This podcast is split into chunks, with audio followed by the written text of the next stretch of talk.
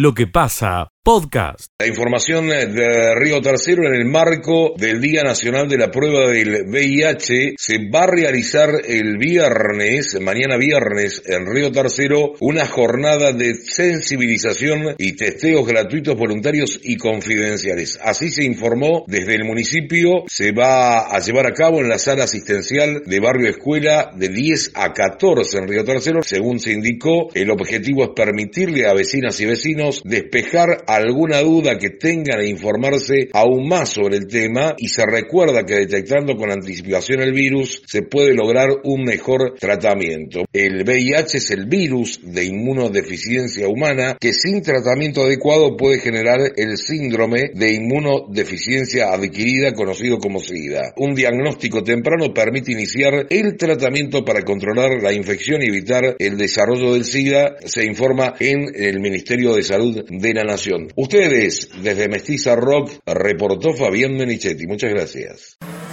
Escucha lo mejor de lo que pasa.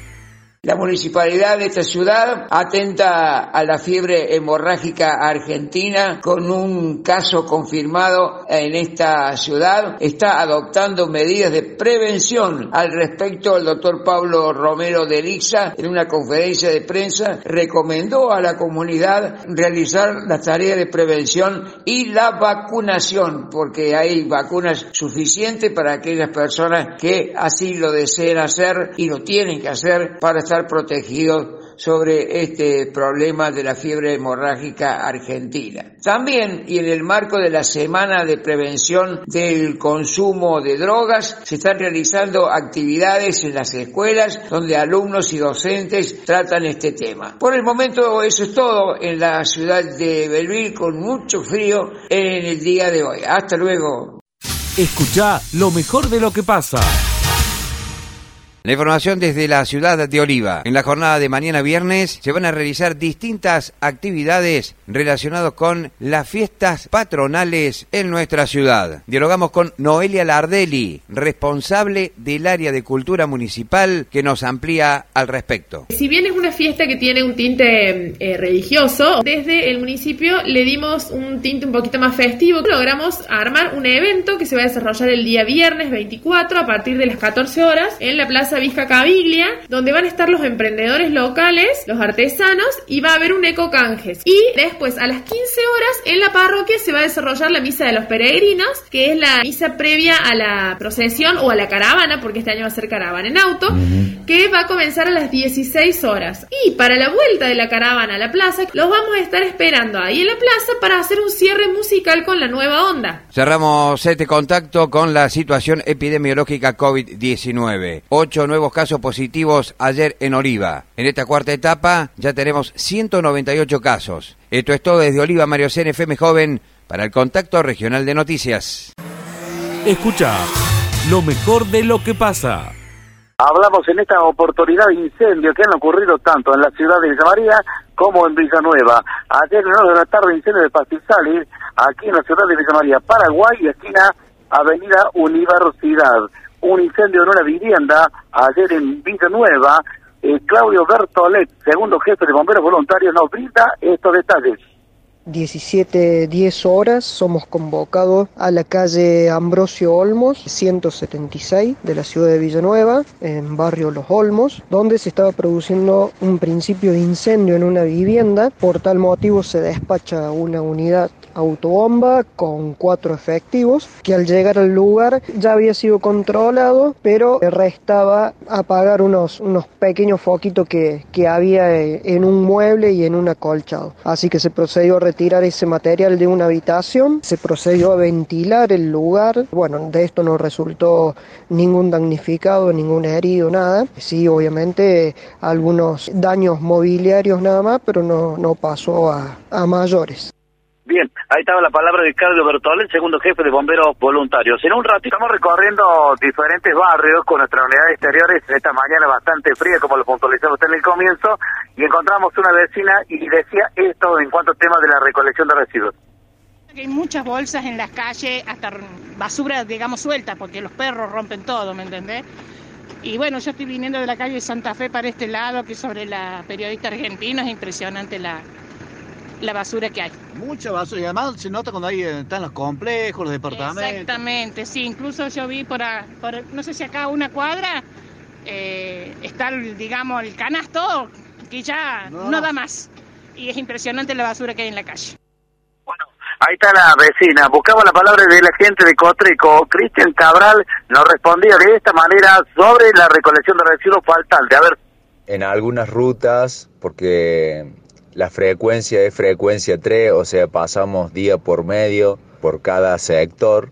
Tenemos hace siete días que no pasamos por la mitad de la ciudad sería, la que les corresponde la recolección eh, lunes, miércoles y viernes. Eh, el motivo fue que la municipalidad no decidió trabajar los feriados y bueno, se postergó todo y ahora estamos tratando con un gran esfuerzo de los compañeros, tratamos de recuperar todas las rutas, pero bueno, es mucha basura.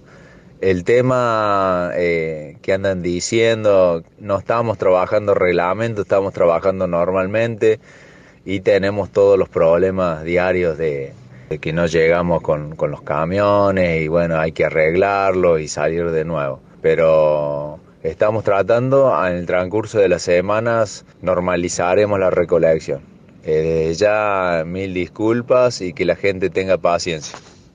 Bueno, que la gente tenga paciencia, dice Cristian Cabral, gente de Cotreco. Hay un problema, dos periodos se han juntado y no han podido realizar este tipo de tarea, Miguel.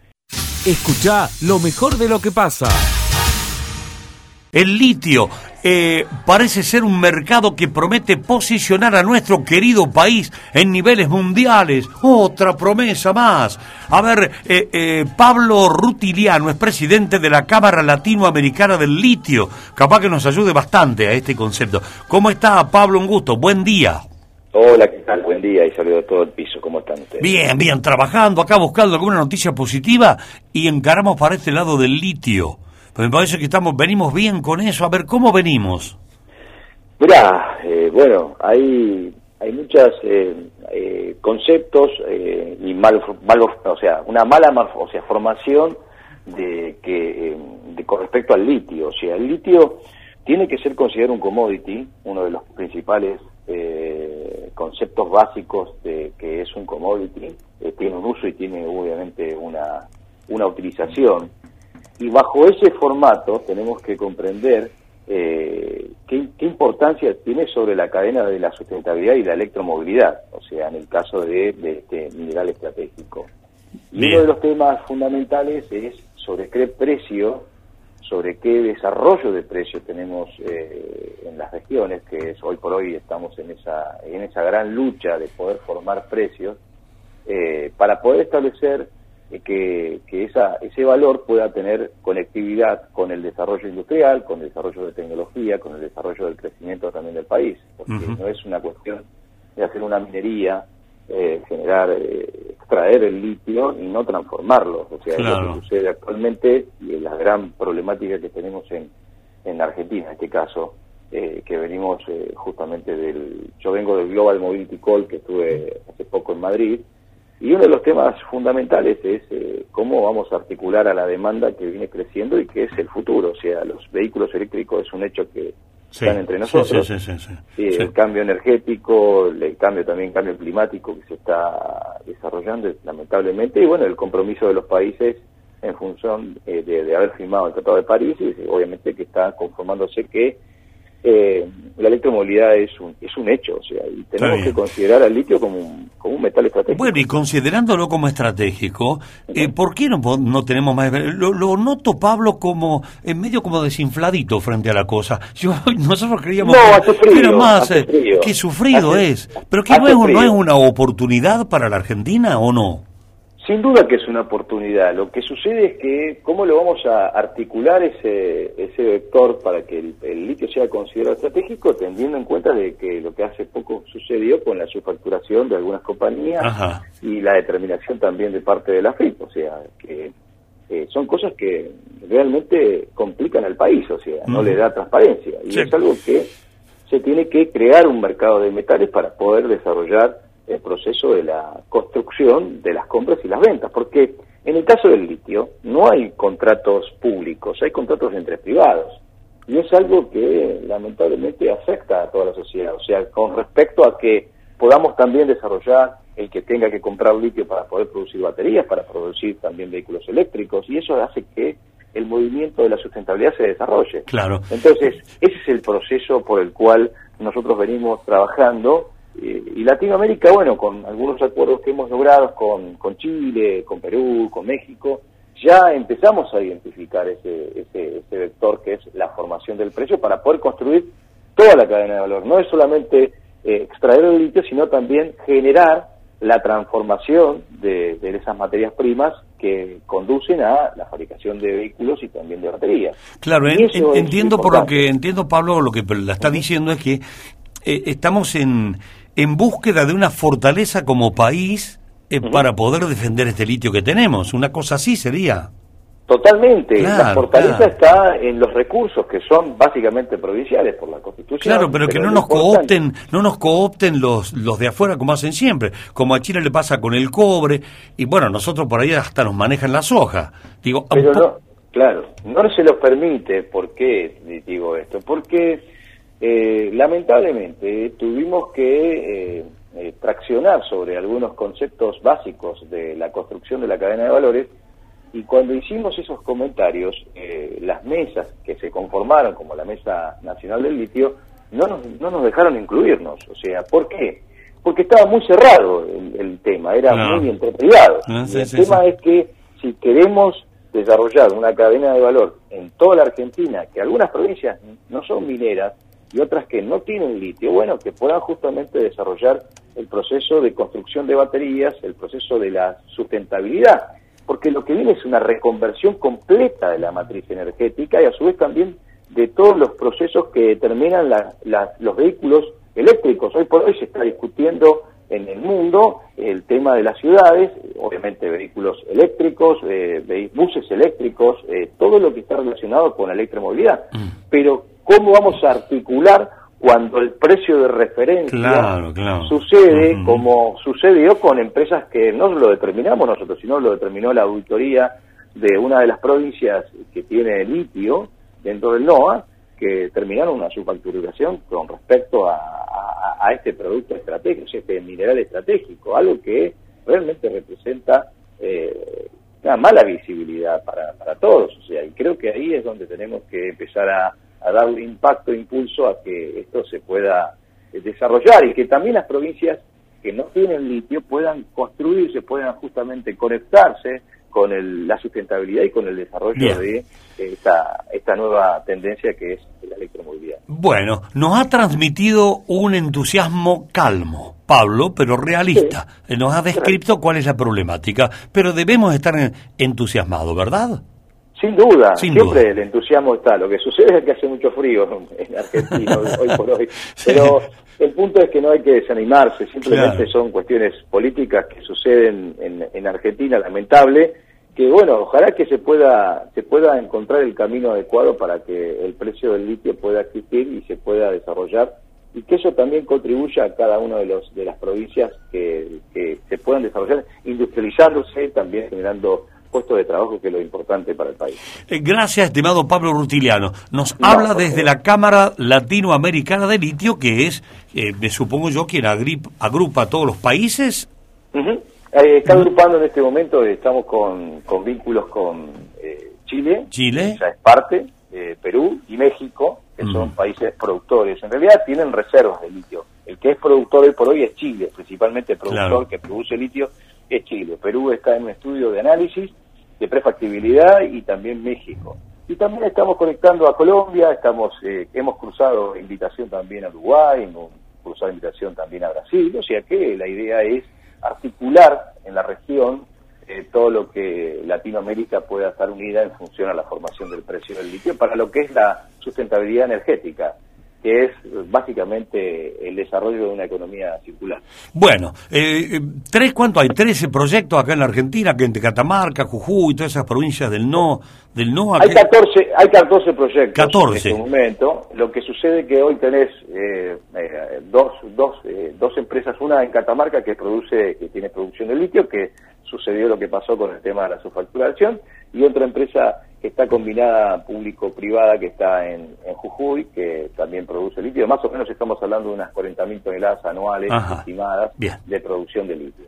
Imagínense que el crecimiento de la demanda eh, no le da una satisfacción concreta y lo cual tenemos que impulsar a la oferta, porque el problema es cómo impulsamos a la oferta para poder generar litio y que pueda abastecer a esa demanda que eh, eh, esto está sucediendo básicamente en Europa, o sea, Europa está eh, muy, pero muy comprometida con la electromovilidad y está generando un cambio total en función a que ya en el 2025 las fábricas de automotrices ya no fabrican más vehículos de combustión y son autos eléctricos.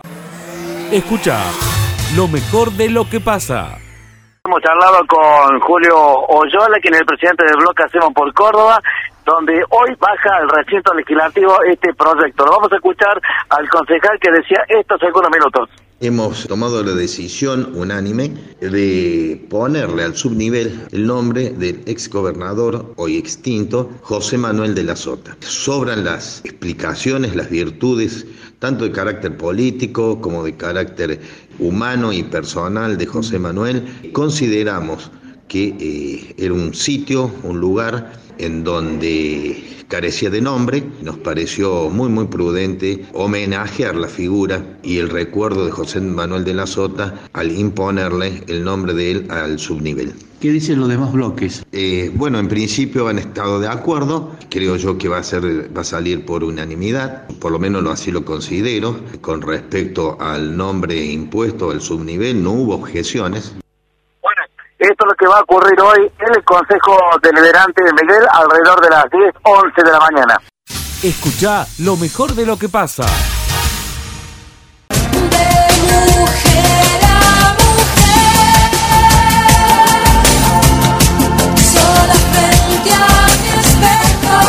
De mujer a mujer, con Rocío y Verónica.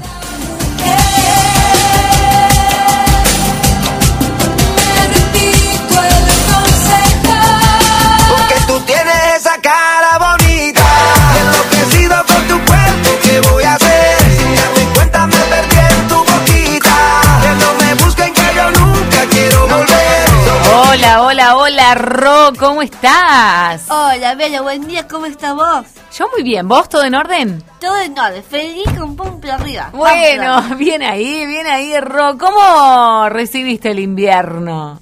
Ay, lo recibí con un friazo que hace afuera, imagínate. Ay, imagínate, comiendo algo rico y calentito también, ¿no? Sí, claro, calentito y... De las manos de, de, las manos de mamá. Y de mano de mamá. muy bien, muy bien. Ro, contanos, ¿qué temperatura y qué humedad tenemos a esta hora en Villa María? Perfecto. Temperatura 6 grados y la humedad 67%. La gente que quiere comunicarse con nosotras, que puede dejar su comentario, también puede dejarnos sus sugerencias, sus mensajitos, ¿dónde lo puede hacer?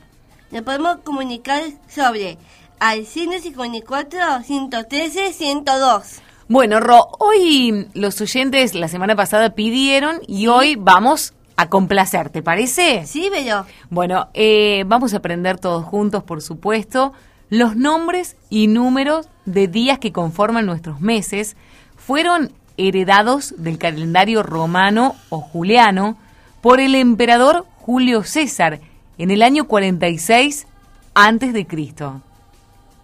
Ahora, ¿qué significa cada uno de los meses del año? ¿Cuál es el mes 1, Ro?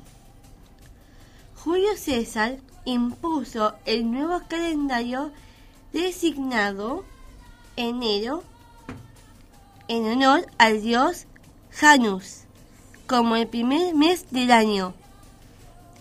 Nuestro calendario tiene 12 meses, pero ¿sabemos de dónde vienen sus nombres? El nombre de los meses nos viene desde la época de los romanos. Al principio, Roma solo tenía 10 meses en el año.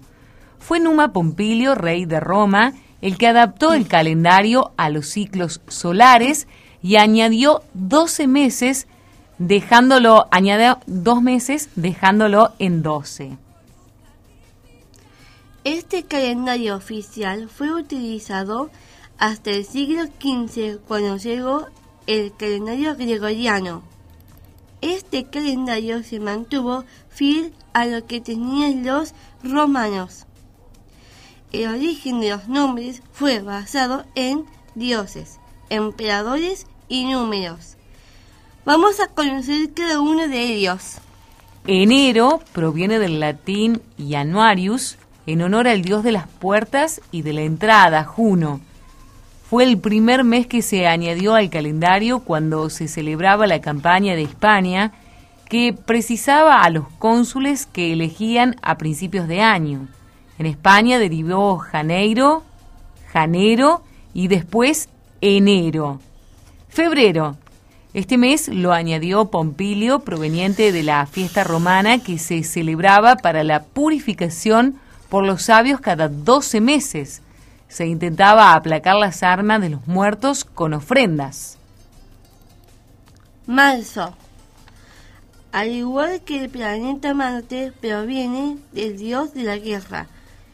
El mes hace honor al propio dios, mes en, en lo que los romanos comenzaban sus campañas militares. Abril. No está claro de dónde viene el nombre de este mes. Se identifica como el término afros, que significa espuma, de la que surgió Venus. Mes dedicado a la fertilidad y también relacionando con la primavera. Mayo, mes en el que se homenajeaba a los ancianos romanos en su labor de proteger al pueblo. En latín significa majorum, que significa mayores. Junio, la reina de los dioses, Juno, hace honor al nombre de este mes. Representa la maternidad para los romanos y hace honor a uno de los fundadores de Roma, Lucio Junio Bruto. Julio hace honor al mayor y mejor mandatario de Roma, Julio César, ya que nació en este mes. Agosto, otro de los meses que homenajea a uno de los emperadores romanos, en este caso a Augusto. Se eligió este mes al, con, al coincidir con la fecha en la que derrotó a Cleopatra y Marco Aurelio. Septiembre es el primero de los nombres que hace honor a un número. Al principio estaba situado en séptima posición, de ahí viene su nombre. Octubre proviene de la palabra latina october, octavo, en honor a la época de Rómulo, fundador de Roma. Noviembre. Al igual que septiembre y octubre, su nombre llega de su posición original en el noveno mes del calendario original romano. Al principio tenía más días hasta que fue modificando, modificado por Augusto dejándolo en 30. Diciembre. Se le conoce por el décimo mes en el calendario original romano, al incluirse dos meses más. Pasó a ser el duodécimo y el último mes del año. ¡Uy, qué lindo, Ro! Mira, he aprendido un montón. Aparte de significados, esto de los meses me encantó. Siempre te genera intriga de conocer un poquito más, ¿no? Pero bello, valió la pena. Claro, nos extendimos, pero siempre vale porque aprendemos un montón con vos, Ro. Muchísimas Sí, gracias. ¿eh? No, de nada, bello. ¿Tenemos saluditos por ahí? Sí, bello. A nuestros queridos oyentes. Hasta el próximo jueves. Un abrazo enorme. Escucha lo mejor de lo que pasa. El intendente municipal Martín Gil ha recibido precisamente en su despacho y luego en el Salón Oval con los periodistas a Amelia López, quien es la defensora de los derechos de niñas y niños y adolescentes y en referentes de UNICEF Argentina para la presentación del programa Municipios Unidos por la Niñez y la Adolescencia. Escuchamos algún testimonio de lo que decía en conferencia de prensa de Amelia López.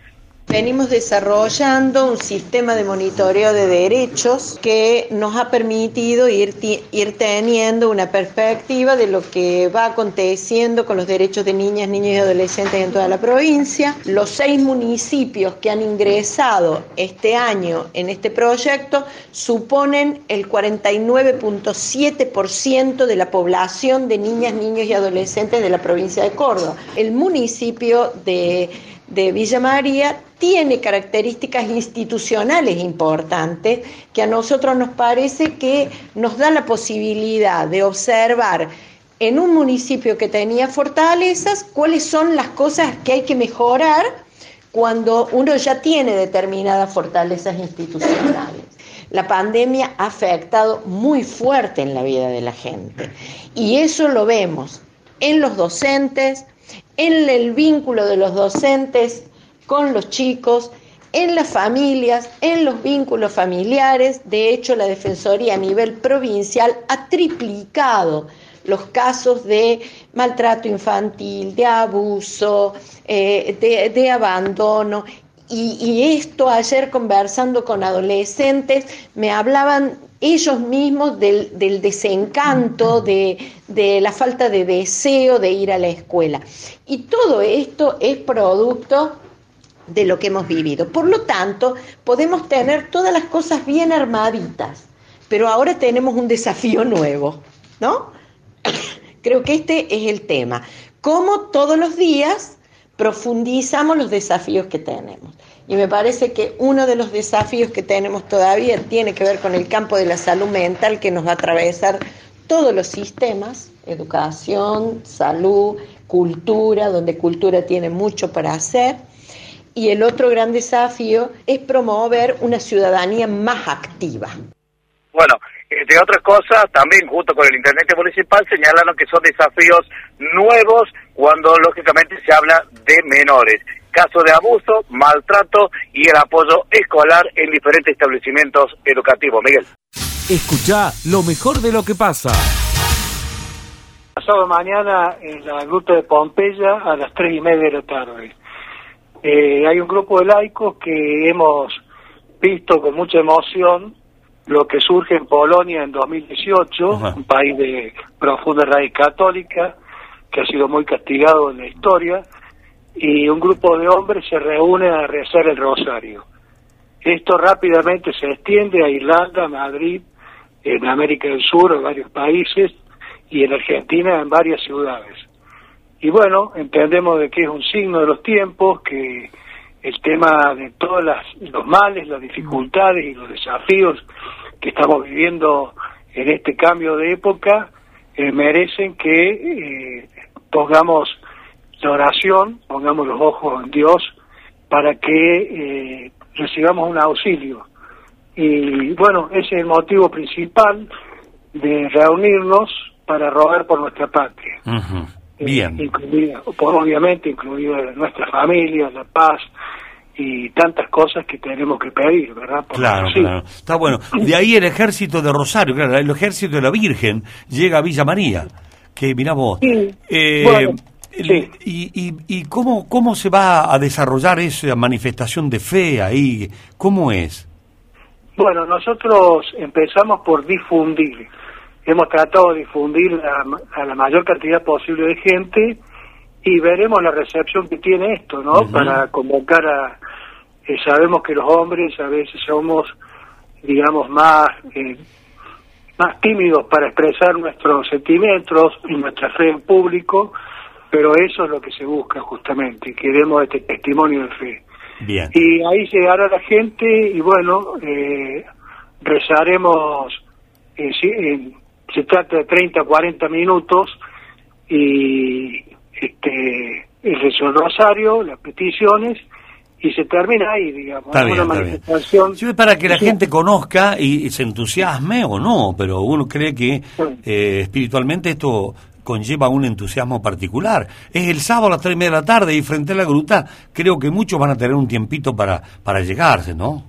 Me parece. Bueno, cre- creo que merece la situación que vivimos que nos hagamos un tiempito y de- dediquemos esta oración eh, por la patria y por tantos pedidos que tenemos para que, bueno, también hagamos una manifestación pública y que esto pueda contagiar. Bien. Va contagiando a otras localidades también. Bueno, bueno. sí. Eh, la, la, la diócesis, ¿está comprometida en esta apuesta, Oscar? Bueno, eh, si entendemos por la diócesis, el obispo, sí, el obispo tenemos eh, desde el principio la venia del obispo para, para hacer esto. Y bueno, muchos sacerdotes seguro que participarán también. Lo cierto es que, bueno, va a ser dirigido por el por laico y convocado por laicos. Bien, bien, bien, bien. Es una Bueno. actividad que surge de esta manera, pero pero pero obviamente con, con toda la, la- la sintonía que tenemos con el resto de, de, de la jerarquía, ¿verdad? Eh, yo estoy imaginando la foto de ese día, o la movida de ese día, o el video, qué sé yo. Eh, los sacerdotes de espalda a la gruta de Pompeya. Al frente el pueblo cristiano, los, los que vamos a ir a mostrar la fe y a rezar por, por la paz, ¿no? Eh, y no habrá, no será necesario cortar el tránsito, a lo mejor, digo, eso lo tienen que prever también, eh, Oscar. Bueno, en realidad nosotros tenemos por ahí otra foto, depende cómo, cómo sucede, ¿verdad? Pero lo ideal es que la Virgen presida Ajá. y que hagamos un círculo, un vacío alrededor de ella y luego se ubique toda la gente, hay un espacio importante a la izquierda de la gruta Ah, claro, el que va hacia el Sí. monumento a San Martín. y hay una vereda ancha. Hay una esplanada ahí, sí, sí. Y bueno, si llega a ser la convocatoria este, más importante, vamos a ocupar media calzada de la, de la calle De la para no interrumpir el tráfico. Perfecto. Bueno, ahí está explicado, Oscar. Queríamos ventilarlo, hacerlo bien público para quienes Oh. quieran entusiasmarse y sumarse a esto que va a ser 40 minutos más o menos frente a la gruta. Sí, así es, es un tiempo limitado. Bien, bien, Sí, bien. Mu- muchas gracias, Oscar. ¿eh? No, Ay, no, al contrario, te- gracias a ustedes por ayudarnos a difundir Bien. esta actividad. ¿Te queda algo por decir? Decirlo, pues yo por ahí te apuro. No, no, simplemente yo creo que está enunciado el propósito. Pensamos de que en este tiempo, sobre todo que eh, el hombre se ha vuelto tan autosuficiente, también necesitamos apelar a Dios para resolver problemas que están que no no no se pueden no se pueden resolver, ¿verdad? Entonces, eh, en Argentina es, una, es un país de profunda raíz católica, pero a veces la raíz queda medio escondida y necesitamos que también aparezca la luz, ¿no? A Bien. Polonia ha sido un faro y en, en, en varias partes del mundo se está encendiendo también este faro. Bueno, pidamos que en esta ocasión nos ayude en este trance tan difícil que está viviendo el mundo, ¿no? Así que Escucha lo mejor de lo que pasa. La columna de Martín Alanís. Miguel, vamos a hablar del precio del café en Villa María a partir del informe que el Grupo Costa realiza de manera habitual. Se llama One Coffee, este informe, desde el año 2005, que lo viene haciendo. Sí, sí. Bueno, el salto en el precio, y no es una columna que la vamos a hacer entre nosotros, seguramente los oyentes del otro lado nos van a mandar mensajes y van a decir, sí, yo fui a tal lugar y valía tanto o valía tanto. Bueno, 145 pesos valía en diciembre un café. Para de diciembre. 145 pesitos. 145 Eso, toma un pesos. cafecito, un cortadito. Sí, una lágrima. ¿El chico o el El chi- jarrito? El chiquito, sí. Chiquito. El chiquito. 145 pesos valía en diciembre. En cualquier bar céntrico, esto es un promedio. ¿Cuánto vale ahora? Pasado medio añito. 200 pesitos. Vale. Ha tenido un aumento importante, un 38% en el año. Los insumos para café aumentaron un 50%. Es decir, el precio Ajá. del café es un poco menor a lo que re- en realidad han aumentado los productos para hacer el café. Claro. Es decir, que gran parte han absorbido ese aumento los propios eh, dueños de bares, ¿no? De Sí, sí, sí. sector gastronómico. Ahora, esto es lo más interesante del informe, a mi criterio. ¿Cuánto vale el café a nivel internacional hoy? Se lo preguntaba a Alberto Costa y me decía que también, como un promedio, en torno a los 2 dólares. En Villa María, el café con estos precios, es decir, a 200 pesos, Sí, sí. es 1,56 dólares. Cuando en diciembre era de 1,36 dólares. Es decir, nos estamos acercando en la ciudad al precio internacional que tiene el café, que es de 2 dólares. Estamos en 1,56. Y esto, según me explicaba el economista, tiene que ver con el retraso cambiario que vivimos en la Argentina, sobre todo en el Bien, dólar bien. oficial. Volvemos a los números, refrescalos. Bien, hoy un café vale 200 pesos, promedio en el centro de Villa María. Esto es un 38% más respecto al mes de diciembre. ¿Cuánto vale en dólares ese mismo café? 1,56, cuando el precio internacional es de 2 dólares. Nos Ajá. estamos acercando de a poco a ese número internacional. Lo que me decía Costa tiene que ver con el retraso cambiario, Claro. sobre todo en el valor oficial. ¿Cuánto vale en Buenos Aires este café? En torno a los 300, 350 pesos. Esto ya es 2 dólares. Dos dólares, claro. Sí, sí. Y medio escaso también. Bueno, Si toma el Blue, que está en 2.24, 2 dólares son 500 pesos. 500 pesos, un poquito más, claro. Pero con el oficial no. No, el oficial no. Por eso.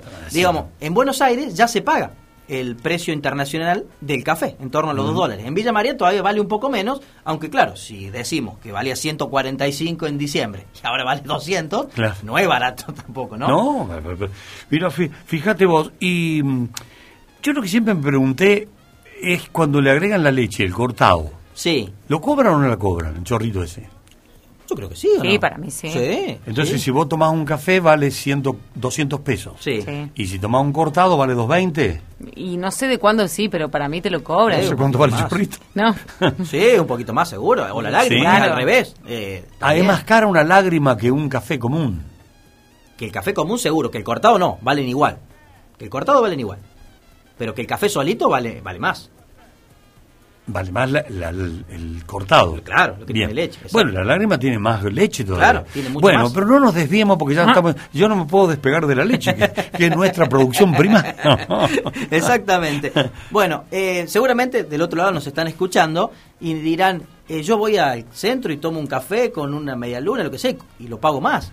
Y es la sensación que tenemos todos, Miguel. Hoy te sentás a un bar y no pagás menos de 300, 400 pesos, ¿no? Tengo una conocida que nos está escuchando, Sí. le agradezco. eh, viaja de manera frecuente eh, a Estados Unidos porque tiene una hermana viviendo allá y me dice que la diferencia es que ella hace 7, 8 años que viaja a Estados Unidos de manera habitual y eh, el café sigue valiendo lo mismo Claro. desde hace 7, 8 años atrás. O sea, Claro. va siempre al mismo lugar y al- una, una chirolita, pero lo termina pagando Sí. desde hace casi un promedio de 10 años el mismo precio. Eso no va a ocurrir nunca en Argentina. Eh, esperemos que sí, que algún día ocurra. Eh, allá en Estados Unidos tiene un 8,5%, pero anual. A lo mejor eh, tu amiga le puede variar, qué sé yo, lo paga dos, no sé cuánto pagará, dos dólares. Ahí le pregunto. Un café, a lo mejor lo va 2 por 8, 16, es 0,1.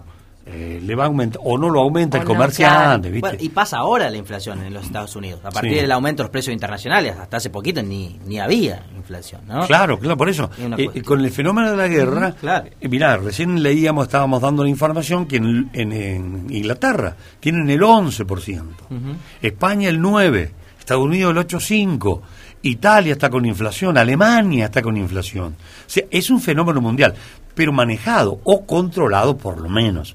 Lo nuestro está desbocado. Claro. Los datos que vos mencionas, Miguel, estamos hablando de inflación anual. Sí, sí, anual. Nosotros en Argentina tenemos una inflación 80. mensual del 7%, 6-7%. claro. Prácticamente lo mismo Bueno, que los otros. eh, ¿dónde estaba? ¿Qué dice más la gente ahí del café? Ahí, fíjate que están escribiendo. Oye, mm, hola, nosotros vendemos café gastronómico, el costo nos aumentó desde junio eh, 21 a hoy el 180%, así de fácil. Toma. Hola, Miguel, yo lo pondría a 500 pesos. Así no va a sentarse cuatro horas a leer el diario y no, dej- y no dejan estacionar a la gente que quiere hacer un trámite. Mira las cosas que se desprenden.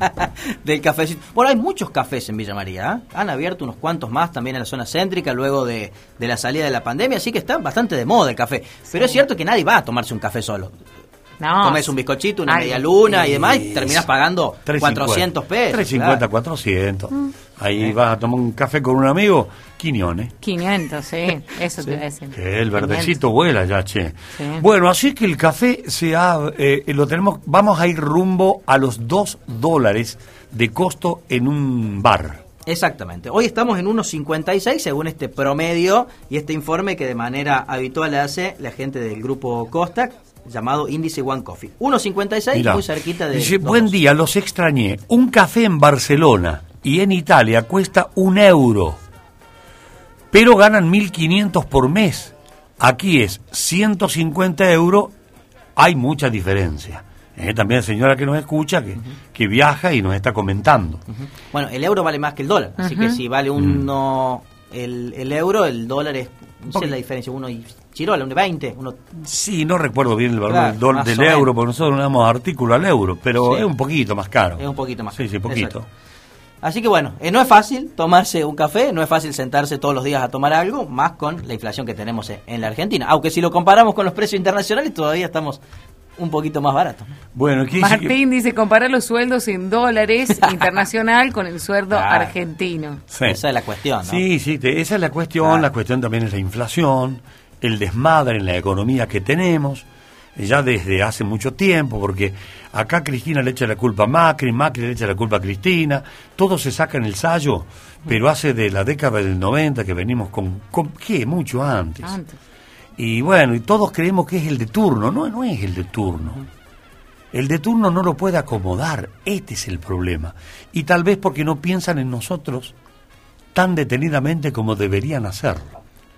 Sí, el de turno no lo puede acomodar y por ahí nos queda la sensación de que la embarra un poquito más. Entonces, como por ahí como que cada, cada, cada presidencia nos cuesta salir un Mm. poquito más de la ¿Y situación. no se ponen un poco incrédulos? Me acuerdo cuando Macri decía que iba a arreglar la inflación en un periquete. No sé, no dijo periquete, pero Sí, que era fácil. Que era fácil resolverla, era fácil. Pobreza cero, que, que la inflación la manejaba. Eh, ¿Por qué esas expresiones de deseo faltándonos el respeto? Ahora Cristina dice que, que no sé qué, que los planes, que, pero son todos armados por ellos. Entonces termínenla, háganos caso un poco a nosotros. Bueno, usted recordará, Miguel, que Massa pedía tomarse un café en su momento con Alberto Fernández y con Cristina para resolver las diferencias, ¿no? Mm. Sí. Ya que estamos hablando del tema. Yo me pregunto, en el oficialismo, en la oposición, ¿no se toman un café los muchachos para charlar sobre el proyecto de país que necesitamos, requerimos, que imploramos No. los argentinos? No hablan de eso. ¿Y para qué se juntan a tomar Para hablar café? de política y cómo, cómo seguir manteniendo el poder. Mirá que la cafeteada en política es habitual, ¿no? La rosca es a partir de ¿Sabés cuánta guita se gasta en el Congreso de la Nación en, en café? Mucha plata, ¿eh? Sí. Miguel, yo compro la caja de saquitos cabrales de 20 saquitos a 350 pesos y me hago mi café en mi vaso térmico, gasto 500 pesos en saquitos y azúcar y me tomo 20 cafecitos. 90 pesos una media luna pagué ayer en el último café que se inauguró en la ciudad, no nos deja el nombre. Ujú. 220 pesos el cortado. Ese no será el de Cacho Castaña. El último café. Bueno, ahí se fue un poquito más. Era 200 el promedio, 220. 220. O sea que en algunos lugares estará 180. Lo que pasa, podcast.